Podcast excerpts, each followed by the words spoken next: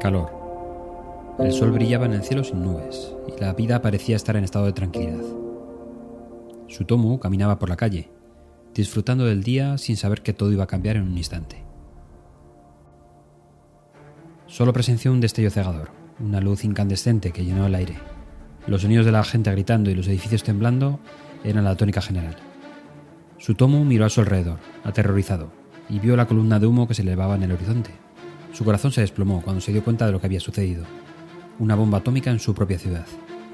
Sin tiempo para reaccionar, el hombre sintió una sensación de impotencia mientras la onda expansiva se acercaba cada vez más.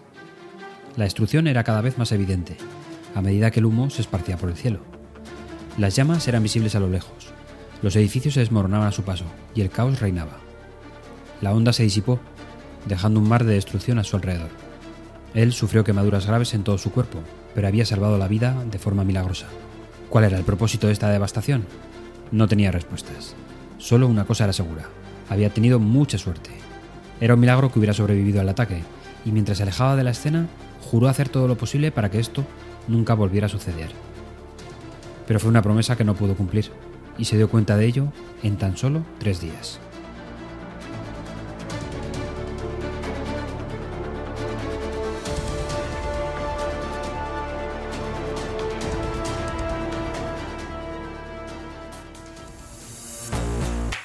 Hace unos años descubrí un concurso de radio con una fórmula muy atractiva.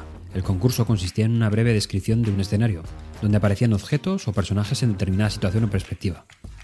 Bajo esas circunstancias, se preguntaba a la audiencia acerca de lo que estaba sucediendo allí, o en algunas ocasiones habría que descubrir un asesinato o similar en una escena del crimen. Los oyentes llamaban a la emisora y hacían preguntas cerradas, de respuesta sí o no, para averiguar más datos antes de ofrecer la solución. Era muy entretenido, la verdad, y de mucho éxito, el éxito radicaba en la naturaleza del ser humano, de ser muy curioso. Las mentes de los oyentes siempre intentaban completar la lógica de la escena, y esto les hacía engancharse de inicio a fin al concurso y mantenerse en línea. Esta puede ser una herramienta muy valiosa para nuestras presentaciones. En muchas ocasiones podemos jugar con la curiosidad deductiva de nuestros oyentes para mantener su atención y, por supuesto, para hacerlos partícipes de ella en los diferentes pasos.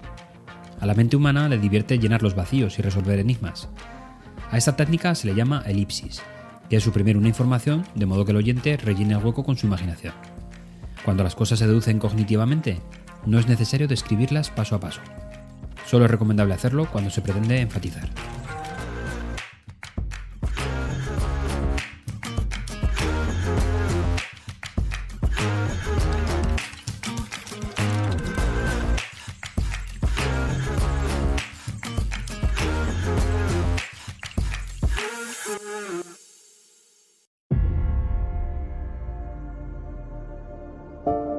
La bomba atómica que cayó sobre Nagasaki fue una bomba de plutonio, a la que se bautizó como Fatman.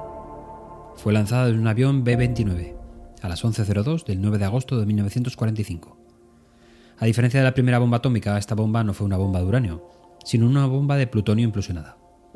La onda expansiva de la bomba causó una destrucción masiva en la ciudad y en un radio de 4 kilómetros a su alrededor.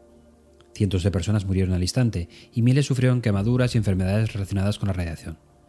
Sutomo Yamaguchi, ingeniero de profesión, se encontraba en Hiroshima de viaje de negocios el 6 de agosto de 1945. Tres días después, cuando regresó a Nagasaki, su ciudad natal, revivió de nuevo la experiencia de una detonación nuclear. Yamaguchi se encontraba una vez más a unos 3 kilómetros del centro de la explosión, salvando de nuevo su vida. Aunque figuraba en la lista de los Hibakusa de Nagasaki, no fue hasta 2009 cuando el gobierno japonés reconoció también a Yamaguchi como superviviente de la bomba de Hiroshima, convirtiéndose en la única persona reconocida oficialmente por el gobierno en haber sobrevivido a ambos acontecimientos, ocurridos durante los últimos días de la Segunda Guerra Mundial, aunque existen otros casos no reconocidos por el gobierno. El Museo de la Paz de Hiroshima calcula que pudieron existir 165 personas con las mismas circunstancias. En sus últimos años, Yamaguchi decidió contar su historia y se convirtió en un activista contra la creación de armas nucleares,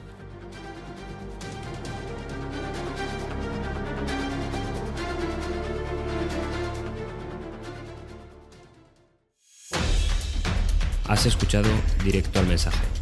Las presentaciones como nunca te las habían contado.